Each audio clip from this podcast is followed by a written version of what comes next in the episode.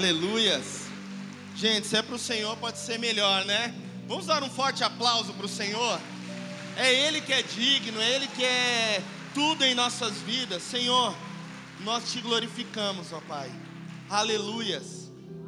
Glória a Deus. Boa noite a todos, queridos. A paz do Senhor Jesus. Quantos aqui estão felizes com o que o Senhor tem feito hoje? Não, vou perguntar de novo, gente. Quantos aqui estão felizes com o que o Senhor tem feito hoje? Aleluias, eu estou feliz, querido. A glória de Deus foi derramada sobre esse lugar. Só isso já devia nos bastar. Que a glória de Deus fosse derramada todos os dias nas nossas vidas. Que você seja renovado pelo Espírito Santo. Você que está em casa, seja abastecido com tudo aquilo que você precisa, tanto nos louvores que foram entoados aqui, quanto nessa palavra. E eu tenho uma palavra queimando no meu coração, queridos. Nós fazemos momento, um momento toda segunda-feira na nossa empresa de devocional ao Senhor. Nós decidimos primiciar as primeiras horas do nosso dia ao Senhor. Fazemos um culto com louvor, com adoração, com oração e com palavra. E nós fomos ministrados sobre uma palavra pontual. E essa palavra queimou tanto no meu coração que eu quero trazer para para todos que estão aqui. Essa palavra ela mexeu com a minha estrutura, ela me queimou por dentro, e eu creio que ela também vai queimar você por dentro, né? Porque a palavra, o objetivo da palavra é esse: é nos queimar de dentro para fora, é nos transformar de dentro para fora. Quando a palavra penetra, a, a, a, Bíblia ela diz que a palavra é uma espada de dois gumes, que ela penetra juntas e medulas, ela divide a alma, o racional daquilo que é espiritual, e que ela venha penetrar o seu ser hoje, amém? Aleluias. Quero que você abra sua Bíblia em Salmos 73, amém? Livro de Salmos 73, a partir do verso 1. A palavra ela diz assim: Verdadeiramente bom é Deus para com Israel, para com os limpos de coração. Quanto a mim, meus pés quase se desviaram, pouco faltou para que eu escorregasse os meus passos. Somente até aqui, amém? Mas eu quero que você deixe a sua Bíblia aberta nesses salmos. Que ele tem chaves que vão destravar coisas na nossa vida, vão destravar áreas na nossa vida. Nós vamos conseguir entender aquilo que ah, os processos que são colocados em nossas vidas, muitas vezes bons e muitas vezes ruins. E eu vejo aqui uma chave, um ensinamento, um manual para nós entendermos e conseguirmos administrar os momentos de adversidade sobre a nossa vida. Porque eu sei que não só so, somente comigo acontece isso. Eu sei que não só eu passo por momentos de diversidade. Quantos aqui têm uma vida plena, sem dificuldade, sem angústia, sem dor? Levanta a mão. Aqui está um sol assim, sabe, sobre a minha cabeça. Mas eu creio que ninguém, né, queridos? Em algum momento na nossa vida nós vamos nos encontrar em um vale, né? Porque quando a Bíblia representa um vale, significa um momento de provação, significa um momento de luta, significa um momento de choro. Ou quando ela fala em deserto também, deserto é um momento em que as pessoas são provadas, a fé delas é provada. E eu creio que tem pessoas aqui que estão passando por esse estágio. Existem pessoas aqui que estão passando por esse vale. Existem pessoas que estão passando por esse deserto. Esse momento em que você, quando você começa a olhar a sua vida, você não consegue achar nada de bom. E é justamente com você, ou você talvez esteja passando por um momento bom na sua vida, mas em alguma situação você vai se encontrar nesse vale. E o Senhor, Ele quer nos ensinar a passar por ele, amém? Quantos aqui querem passar pela prova dando glória a Deus, que nem aquela música? É justamente sobre isso, querida. A gente brinca sobre essa música, sobre esse corinho de fogo, mas essa é a chave para nós passarmos pelo momento de provação. É glorificando ao Senhor, é exaltando ao nome desse Deus. Sabe por quê, queridos? Deus ele não muda pela minha e pela sua aprovação. Deus ele permanece bom, ele permanece fiel, ele permanece justo. A grandeza do Senhor ela não muda pelo nosso momento atual. E aqui ele é um salmo escrito por Asaf. Quem foi Asaf? Asaf foi responsável por escrever 11 livros da Bíblia. O Salmo 50 e o Salmo dos 73 ao 83. Juntamente com o rei Davi, ele, ele, ele criou esses cânticos, ele criou essas poesias, ele criou essas, é, essas melodias que adoram e exaltam o nome do Senhor. E em muitos salmos, tanto de Davi quanto de Asaf, ele demonstra a verdade do coração dele. Davi, quando ele estava passando um momento de perseguição, quando ele estava passando um momento de angústia, ele declarou num salmo que a alma dele estava angustiada, que os inimigos perseguem ele, querendo matá-lo, e ele mostra essa verdade a Deus. E aqui esse salmo de número 73, ele é, ele fala sobre a verdade do coração de Asaf. Asaf, ele foi um músico, ele foi líder de adoração no reinado de Davi, no reinado de Salomão. Asaf, ele era o líder por, é, ele era o responsável por reger a adoração. Ele tocava instrumentos e ele regia toda a banda, toda, toda a orquestra que vinha é, na frente das guerras, na frente das batalhas. Asaf ele estava junto quando Davi trouxe a arca para a casa de Obed-edom. Então ele estava junto quando a arca saiu de Obed-edom para ir para Israel. Ele estava lá, ele participou de todos os eventos, a maioria dos eventos em que Davi passou, Asaf também passou. Em adoração, em louvor, Asaf era uma referência como sacerdote, era uma referência como profeta. Ele também era a boca de Deus naquele lugar. E aqui, Asaf se encontra num momento muito complicado da vida dele. Ele começa a questionar algumas coisas para o Senhor ele começa a mostrar a verdade e a angústia do coração dele ao Senhor. E você pensa: peraí, alguém tão relevante, alguém tão importante, alguém que carregava adoração naquele lugar, como é que ele pode passar por um momento de angústia? Queridos, todos nós, como eu disse, vamos passar em algum momento da nossa vida por um momento difícil, mas o que vai nos separar, o que vai nos é, diferenciar das demais pessoas é qual é a postura em que nós passamos por esses momentos. Queridos, o sol nasce para todos, a chuva também molha todos. Mas o, o que vai nos diferenciar é como nós vamos passar por todos esses processos. E aqui ele fala assim: verdadeiramente, bom é o Senhor, bom é Deus para com Israel e para com os puros de coração. O que Asaf ele quis dizer sobre essa palavra, queridos? Ele está querendo dizer assim, ó, eu estou passando um momento de tristeza. Eu estou passando um momento de angústia, eu quase caí, eu estou passando por um momento de desespero, mas eu quero declarar que o Deus ele não é o responsável pelo meu momento. Eu quero declarar que Deus ele é bom, primeiramente, acima de tudo, acima da minha circunstância, acima da minha tristeza, acima, acima de tudo, acima da minha angústia. Deus ele é bom em todo tempo. Ele estava querendo dizer para quem lesse esse salmo, queridos, Deus não é responsável pela minha aprovação. Deus ele não é responsável pelo meu choro. Deus ele não é responsável pela minha dor. Querido, talvez eu já passei por isso, eu creio que todos aqui também passaram de responsabilizar Deus pelo momento que nós estamos passando. De falar assim: "Peraí, Deus, eu te sirvo, eu sou levita. Eu sou da tribo de Levi. Eu sou um adorador por excelência. Porque eu estou passando por esse momento, deve ser o Senhor querendo me provar, deve ser o Senhor colocando esse momento na minha vida. Não é possível que eu esteja passando isso. Começa a questionar Deus e a culpar Deus pelos nossos momentos de fracasso e pelos nossos momentos de tristeza. Queridos, enquanto você está chorando, existem milhões de pessoas que estão se alegrando e estão sorrindo. Se Deus ele não fosse bom, todos estariam chorando. Você já parou para pensar nisso? Muitas vezes, enquanto pessoas são assaltadas e têm seus bens é, levados, existem pessoas que estão ganhando coisas, estão adquirindo coisas. Se Deus ele fosse um mal, se Deus fosse uma uma pessoa perversa, todos estariam sofrendo, todos estariam chorando, todos estariam passando por momentos de luta.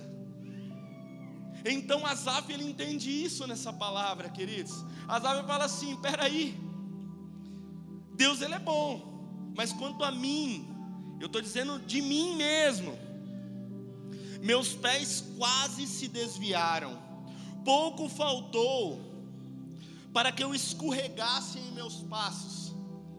Asaf aqui ele já estava numa idade avançada, ele já não exercia mais o cargo de adoração. E ele começou a olhar sobre a trajetória da sua vida, ele começou a olhar sobre a trajetória da sua vida pessoal, ele parou de olhar para aquilo que ele fazia para Deus, ele parou de olhar sobre os feitos que Deus tinha feito através da vida dele, e ele começou a olhar e comparar a vida dele à vida de outras pessoas. Então foi nesse momento, nesse momento chave, em que ele tirou o foco da adoração, em que ele tirou o foco do louvor, em que ele tirou o foco de ser boca de Deus sobre aquele povo, ele começou a olhar a vida dos outros e comparar a vida dele à dos outros. E ele começou a viver esse conflito, queridos. Eu já ouvi pregações sobre essa palavra que quando Asaf olhou para dentro dele, quando ele começou a se autoanalisar, ele entrou em crise. Eu não consigo acreditar nessa palavra. Eu creio que quando ele começou a olhar a vida do próximo, ele entrou em crise. Sabe por quê, queridos? Quando nós começamos a analisar a nossa própria vida, nós começamos a ver as nossas falhas, os nossos erros, nós começamos a ver aquilo que há de pior em nós, e nós damos acesso ao Espírito Santo agir sobre a nossa vida. A autoanálise ela é sempre válida. O problema é nós analisarmos a nós mesmos através do outro. Esse é o problema, queridos, e foi esse conflito que um homem de Deus, um homem que viu a glória palpável, um homem que viu a manifestação do Espírito Santo através de pessoas, e ele viu a manifestação do próprio Deus naquele lugar. E quando ele começou a olhar para pessoas, ele começou a esmorecer. E se o Espírito Santo está falando isso aqui hoje, queridos, é porque existem pessoas aqui que estão nesse momento de crise. Você olha, eu já preguei sobre isso, você olha para a grama do vizinho, ela sempre vai parecer mais verde. Você começa a olhar para o carro do vizinho, ele sempre parece com um tanque mais cheio, ele sempre parece mais bonito, mais limpo, ele sempre parece mais potente, querido. Mas o Senhor me trouxe aqui para te dizer: você não precisa olhar a vida do outro para contemplar aquilo que Deus ele faz sobre a sua vida. Você não precisa olhar a vida do seu vizinho, querido, para contemplar aquilo que Deus ele já fez sobre a sua vida. Sabe por quê? Porque ele é bom, ele sempre foi bom e ele continuará sendo bom. E o propósito do Senhor ele é bom sobre a minha e sobre a sua vida vida, queridos. O Senhor me trouxe aqui para falar assim: contemple aquilo que o Senhor ele fez sobre a sua vida. Comece a agradecer e a contemplar e a louvar a Deus por tudo aquilo que você já recebeu e comece a agradecer por aquilo que você ainda vai receber. Porque Deus é bom. Vira para o seu irmão, querido, e fala assim: Deus ele é bom com você. Você pode não perceber isso, fala assim, mas Ele é bom com você. Então no versículo 3, a palavra fala assim, aí que a coisa começa a piorar, queridos. Ele fala assim: Pois eu tinha inveja dos nécios, quando via a prosperidade dos ímpios, porque não há apertos na sua morte, mas firme está a sua força. Ele fala assim: os, os ímpios não, não eles morecem, eles não fraquejam. Eu estou aqui me arrastando e eu vejo as pessoas que não servem ao Senhor fortes, vigorosas, robustas, prosperando. E ele segue dizendo: não se acham em trabalhos como os outros homens, mas ele quis dizer a ele mesmo. Nem são afligidos como os outros homens, mas ele quis dizer a ele mesmo. Por isso a soberba cerca como um colar, vestem-se de violência como um adorno, os olhos deles estão inchados de gordura, eles têm mais do que o coração podia desejar. Ele quis dizer assim, queridos: eles têm mais do que aquilo que eles precisam, e eu estou aqui com, com as coisas faltando dentro da minha casa. eles estão é, com a, a, geladeira deles é, saindo comida para fora e a minha está vazia. É isso que ele queria, quis dizer. Eles têm mais do que eles podiam desejar. São comprimidos, corrompidos e tratam maliciosamente de opressão, falam arrogantemente, põem a sua boca contra os céus e com as suas línguas andam pela terra. Por isso o povo dele volta aqui, as águas e águas de copo cheio eles espremem, e eles dizem: Como sabe Deus? Há conhecimento no Altíssimo? Eis que são ímpios e prosperam no mundo e aumentam suas riquezas. Queridos, eu fiz questão de falar sobre isso, porque aqui é, Asaf ele não mede palavras com Deus. Não existe coisa melhor do que nós mostrarmos a verdade do nosso coração para o Senhor. Porque muitas vezes nós pensamos que o Senhor ele é cheio de, de dedos, né? Cheio de milindres. Nós pensamos que o Senhor vai, vai se espantar com a nossa indignação. Muitas vezes nós pensamos que o Senhor ele vai ficar abismado com aquilo que nós vamos falar para Ele. Queridos, eu tenho uma coisa muito importante para te dizer. O Senhor ele não se espanta com a sua crise. O Senhor ele não fica abismado com aquilo que você vai falar. O Senhor ele nunca vai ficar horrorizado com a sua verdade diante dele. E Asaf ele fez questão, ele falou: Senhor, eu sou invejoso. Senhor, eu tenho inveja. Sabe por quê? Eu fiz tantas coisas para o Senhor e eu não ganho nada. Mas eu olho para o lado, eu olho para o outro, eu vejo ímpios, eu vejo pessoas que, que são arrogantes, pessoas que não servem pessoas, pessoas que não servem ao Deus Altíssimo prosperando. E eu estou aqui, chupando o dedo. Queridos, ele mostrou a verdade dele para o Senhor. E o Senhor, ele quer dizer para você hoje: mostre a sua verdade para Ele mostre a sua indignação para Ele. Ele, ele foi homem, ele foi homem de verdade. Nós estamos aqui é, pós um coisa de macho, pós um discipulado de homens, e ele foi um homem de verdade mesmo sobre, sobre o seu relacionamento com o Senhor. Ele falou: Senhor, eu sou invejoso, porque eu vejo todos prosperando e eu não prospero, eu vejo todos tendo as coisas e eu não tenho. E eu fico imaginando um relacionamento se Deus ele respondesse com palavras para Asaf. Deus ele ia falar assim: "O que você quer de mim, Asaf? Você quer que eu tire as riquezas dele? Você quer que eu, eu destrua ele sobre a terra? Você quer que eu pegue tudo e faça eles sofrer e lance eles numa vida miserável, numa vida de perdição?" E talvez Asaf, no momento que ele estava, ele ia falar assim: Eu quero, Senhor. Eu quero. Você consegue se encontrar nessa palavra, querido? Sabe o que? Nós vamos sempre encontrar pessoas como Asaf sobre a nossa vida. Nós sempre vamos encontrar pessoas invejosas que querem aquilo que nós temos. Mas o problema é que quando nós somos essas pessoas, nós herdeiros daquilo que Deus ele tem para nós, nós filhos de Deus, nós herdeiros do, daquele que tem o ouro, daquele que tem a prata, herdeiro daquele que tem a plenitude de tudo. Somos como Asaf. Invejamos aqueles que estão por aí. Eu fico imaginando se Asaf vive, vivesse nos dias de hoje, com internet, com ostentação, com pessoas mostrando aquilo que não são, nas redes sociais, pessoas mostrando uma falsa alegria. Eu fico imaginando, ele ia ficar doido. Queridos, mas existe um ponto essencial sobre essa palavra. Quando nós mostramos a nossa verdade para o Senhor, Ele se revela a nós. Quando nós mostramos a nossa indignação para o Senhor, Ele se revela com toda a totalidade dele sobre a nossa vida, queridos. Asaf, ele era um homem de Deus, ele era ungido do Senhor, ele era o portador da adoração. Por um momento ele se encontrou num momento de crise, por um momento ele se encontrou numa situação de aperto, de angústia, mas chegou um momento da vida dele que ele falou: Não, peraí. Ele começou a olhar para tudo aquilo que ele viveu antes, ele começou a olhar para a adoração, e ele falou: Não, peraí, eu tenho que ir para o melhor lugar, que é os pés do Senhor. Eu tenho que ir para o melhor lugar, eu tenho que mostrar isso em cântico, eu tenho que mostrar isso em canção, eu tenho que mostrar isso em poesia para o Senhor. Ele falou assim: Bom é o Senhor, Deus. Eu sou invejoso, eu invejo a prosperidade dos ímpios, eu invejo aquilo que eles fazem, mas eu estou aqui falando com o Senhor, então me ajuda, Deus.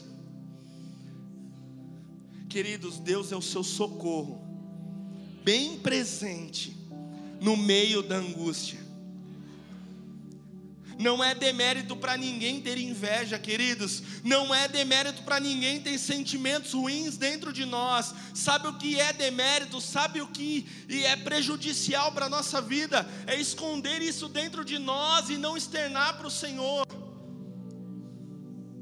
Sabe por quê? Se Azaf guardasse isso dentro do coração dele, se ele não mostrasse essa verdade que estava dentro dele para o Senhor, certamente ele pereceria na sua própria inveja, ele pereceria nesse próprio sentimento, ele pereceria nisso tudo, queridos, mas não, ele livrou isso como uma responsabilidade dele. Ele tirou esse peso das costas dele e ele deu o fardo para o Senhor. Se nós formos olhar aqui, no versículo 13, ele fala assim: na verdade, que em vão tenho purificado o meu coração, lavei as minhas mãos da inocência, pois todos os dias tendo sido afligido e castigado a cada manhã. E se eu dissesse, falarei assim: eis que ofenderia a geração de meus filhos.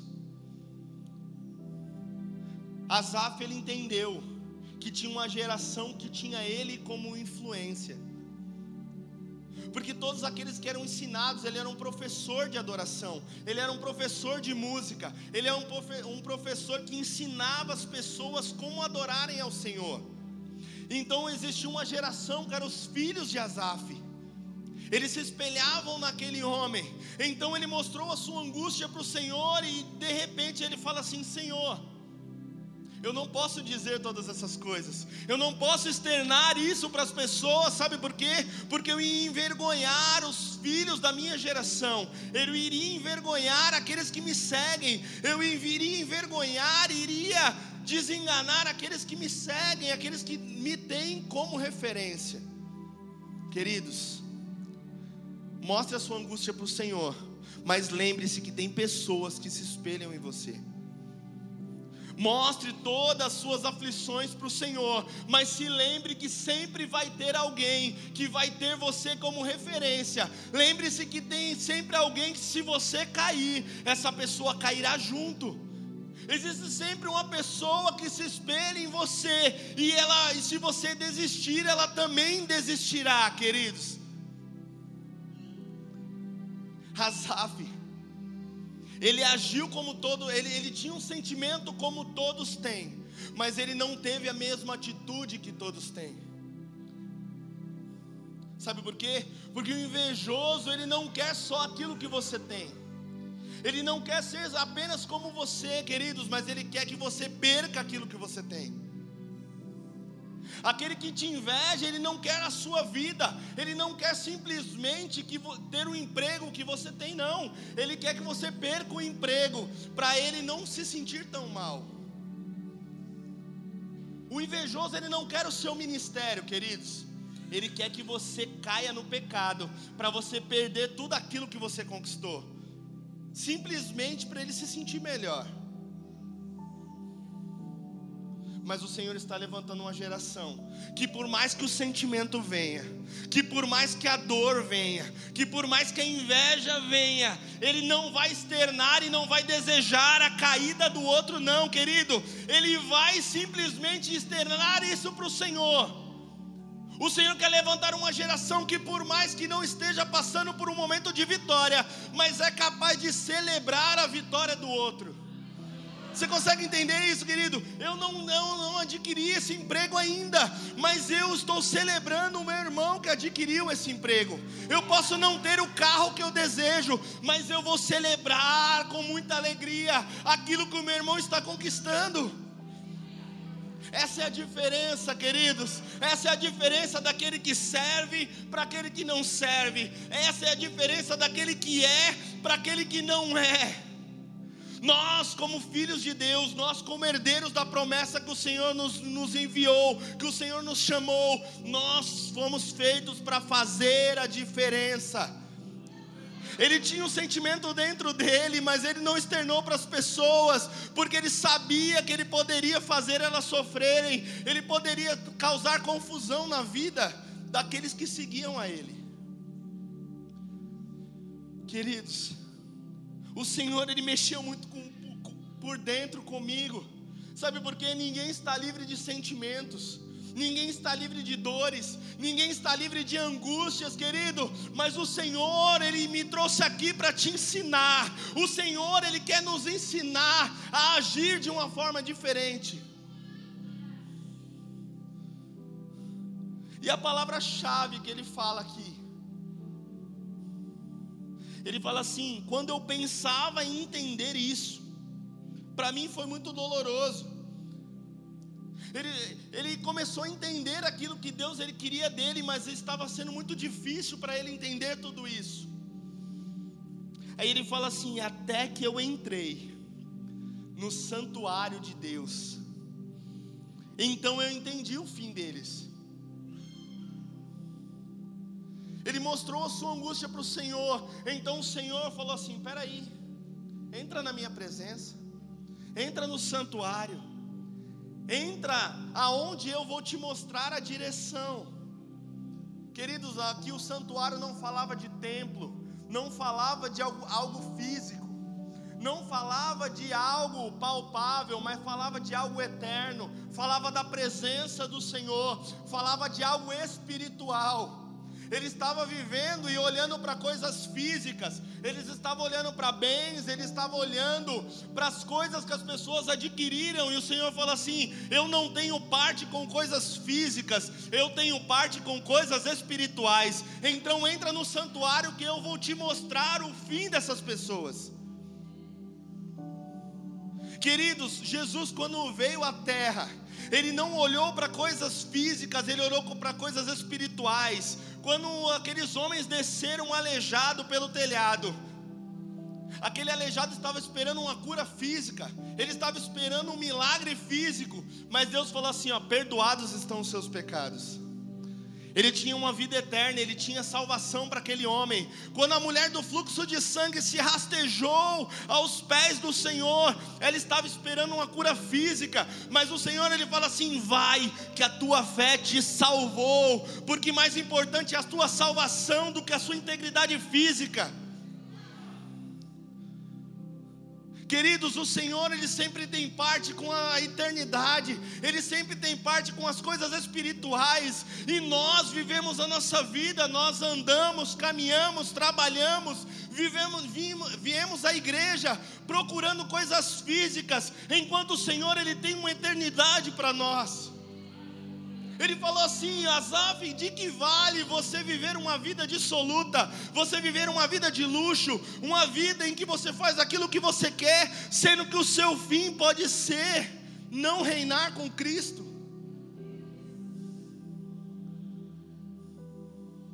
Queridos, eu quero que você abra a Bíblia, no livro de Hebreus, capítulo 10, versículo 19, amém? Você vai entender isso.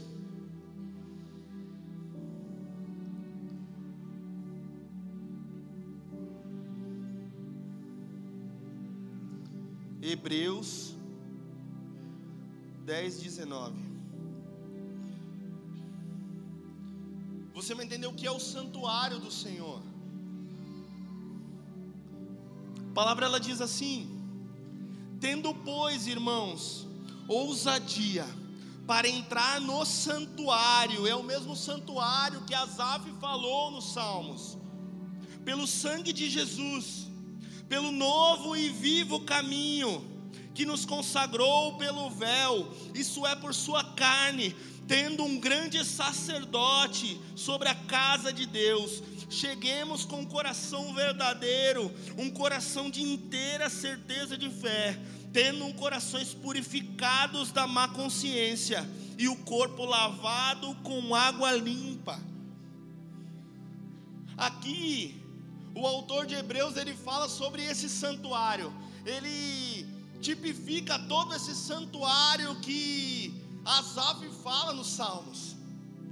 Ele estava ali mostrando a angústia dele. E ele falou: Não, peraí, eu tenho um lugar onde eu posso recorrer, que é o santuário do Senhor. E a partir do momento que ele entrou no santuário, ele, Deus ele revelou o fim dessas pessoas. Então o coração de Asaf se encheu de certeza de que aquilo que ele teve, que ele fez a vida inteira dele era o certo a fazer, porque Asaf ele viveu uma vida buscando coisas espirituais. Ele viveu uma vida em prol das pessoas, ele viveu uma vida em prol da adoração ao Senhor, mas em algum momento da, da caminhada dele, o inimigo tentou colocar na mente dele que aquilo não valia a pena.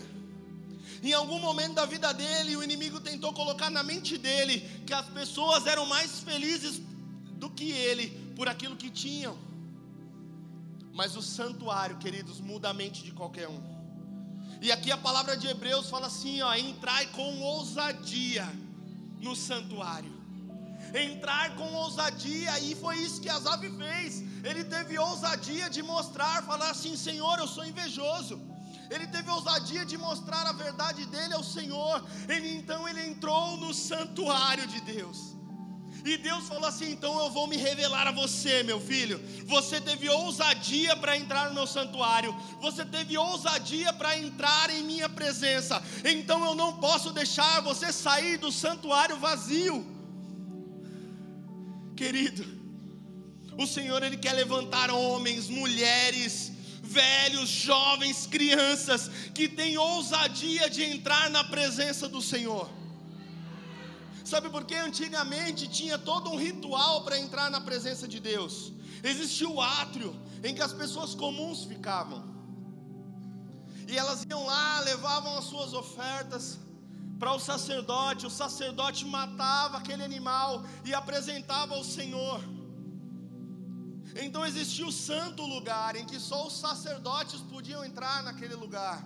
E existia o altar dos pães, do fogo, do incenso. E existia o santo dos santos, em que apenas o sumo sacerdote podia entrar e entregar as ofertas ao Senhor. Então, aquele sacerdote, se ele estivesse em pecado, se ele estivesse com a vida dele é, com alguma falha, ele não aguentava, ele morria naquele lugar. Então por isso os sacerdotes andavam com sinos em suas vestes. Então aqueles homens ouviam sinos balançando, então era o sacerdote se movimentando no Santo dos Santos. Então quando o sino parava de tocar, quer dizer que o sacerdote tinha morrido. Então eles tinham uma corda amarrada aos pés do sumo sacerdote, eles puxavam porque ele já não tinha mais vida. Quer dizer, no Antigo Testamento, o seu pecado ele trazia morte para você. Não importa quem você era, mas quando Jesus veio, ele veio como sumo sacerdote, como essa palavra diz, querido. Ele rasgou o véu que separava pessoas comuns de pessoas que se achavam santas e espirituais. Ele falou: Não, peraí, eu tenho que dar esse acesso ao meu filho. Então eu e você, queridos, temos acesso ao Santo dos Santos. O seu pecado não te mata mais, mas o Senhor, Ele fala assim: Não, meu filho, vem para cá, para o santuário, vem para o santo lugar, mostra a verdade de quem você é, porque eu não vou mais te matar, não. Você não precisa mais andar com sinos amarrados em suas vestes, você não precisa mais andar com a corda amarrada aos seus pés pés, mas vem do jeito que você está, porque eu vou te mostrar a direção, eu vou purificar os seus caminhos, eu vou te mostrar e te colocar na direção correta, queridos. Não tenha medo, não tenha vergonha, não tenha autopiedade, simplesmente se lança no santuário. Aleluias, aplauda Ele, queridos.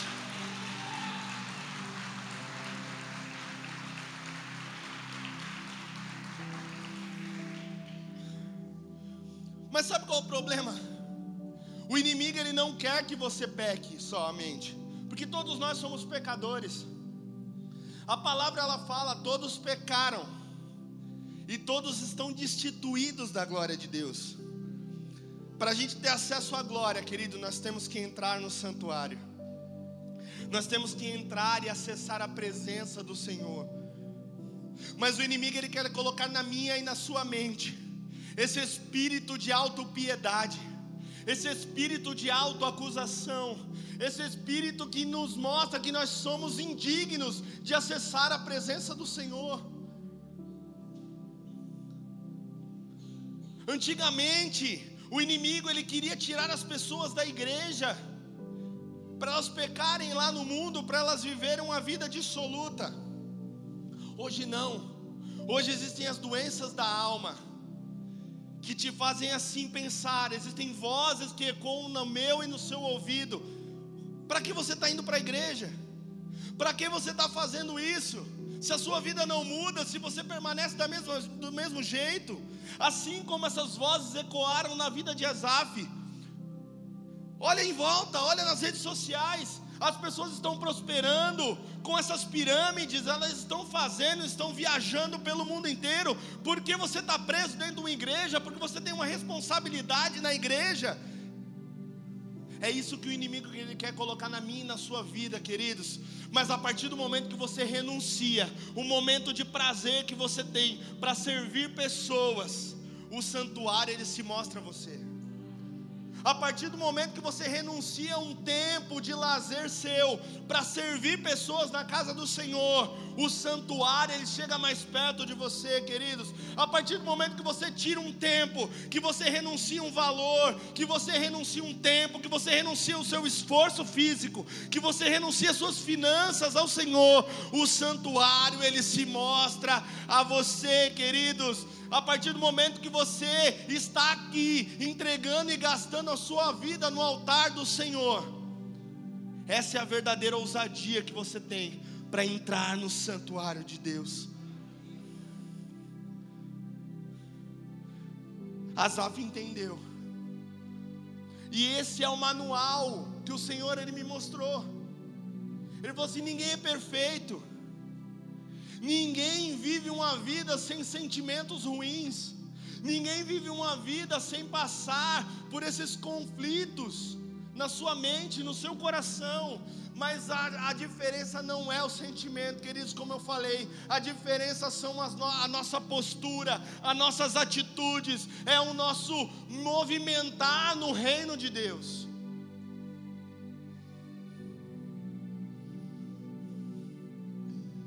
Vira para o seu irmão e fala assim. Vira para ele agora. Fala assim. Você tem inveja? É claro que ele vai falar que não, né, queridos? Eu creio se eu perguntar para cada um mesmo no particular. Eu creio se eu perguntar para cada um de vocês, fala assim: você tem inveja de alguém? Você fala, não. Pela eu, inveja de alguém? Eu não tenho inveja de ninguém, não. Sabe por quê? Porque nós somos especialistas em admitir os erros que nós queremos. Nós somos especialistas em admitir os defeitos que são mais agradáveis para nós, querido. Mas eu creio que esse defeito, essa, essa deficiência que a Zaf tinha, é uma coisa que nem todos são capazes de admitir. E agora eu queria que você se colocasse de pé. Agora, queridos, é só você e o Senhor. Todos estão no mesmo lugar.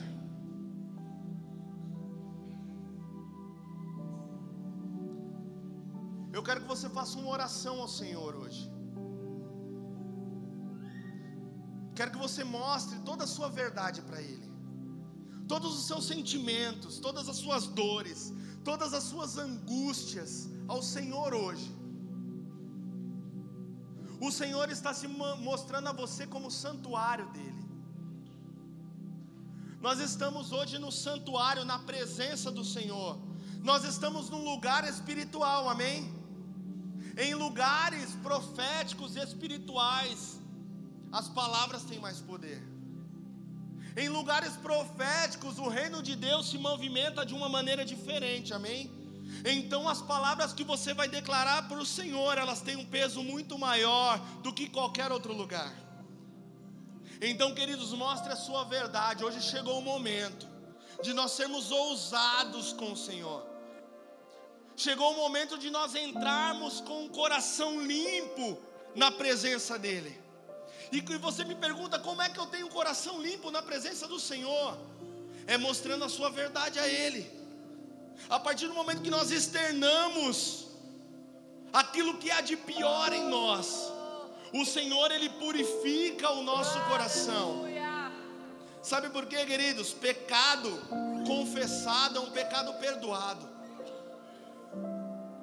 Eu não estou falando de pecado como traição, como luxúria, não, queridos. Uma falta de perdão talvez seja um pecado maior do que qualquer um desses. O Senhor ele quer liberar pessoas aqui. O Senhor ele quer te liberar para ter os melhores dias da sua vida, queridos. Porque essa palavra ela é espiritual, mas a partir do momento que nós estamos limpos com o Senhor, a partir do momento em que nós estamos com a nossa alma purificada de toda amargura, purificada de todo rancor, purificada de toda autopiedade, o Senhor ele começa a derramar tudo aquilo que está preparado para nós. Eu quero que você levante a sua mão, você que quer viver uma vida plena no Senhor, levante a sua mão assim. Então chegou a hora de nós purificarmos o nosso coração. Então, enquanto esse louvor está sendo entoado, você vai agora liberar para o Senhor tudo aquilo que te aflige. Queridos, não tenha medo. Libera para o Senhor tudo aquilo que te angustia. Mostre a sua verdade a Ele, queridos, porque o Senhor ele vai derramar uma glória sobrenatural sobre esse lugar. Por inteiro, comece, querido, faço comece a falar com o tudo, Senhor agora. mas vem novamente. Faça como a Eu Sara, querido, não, tem, não palavras na com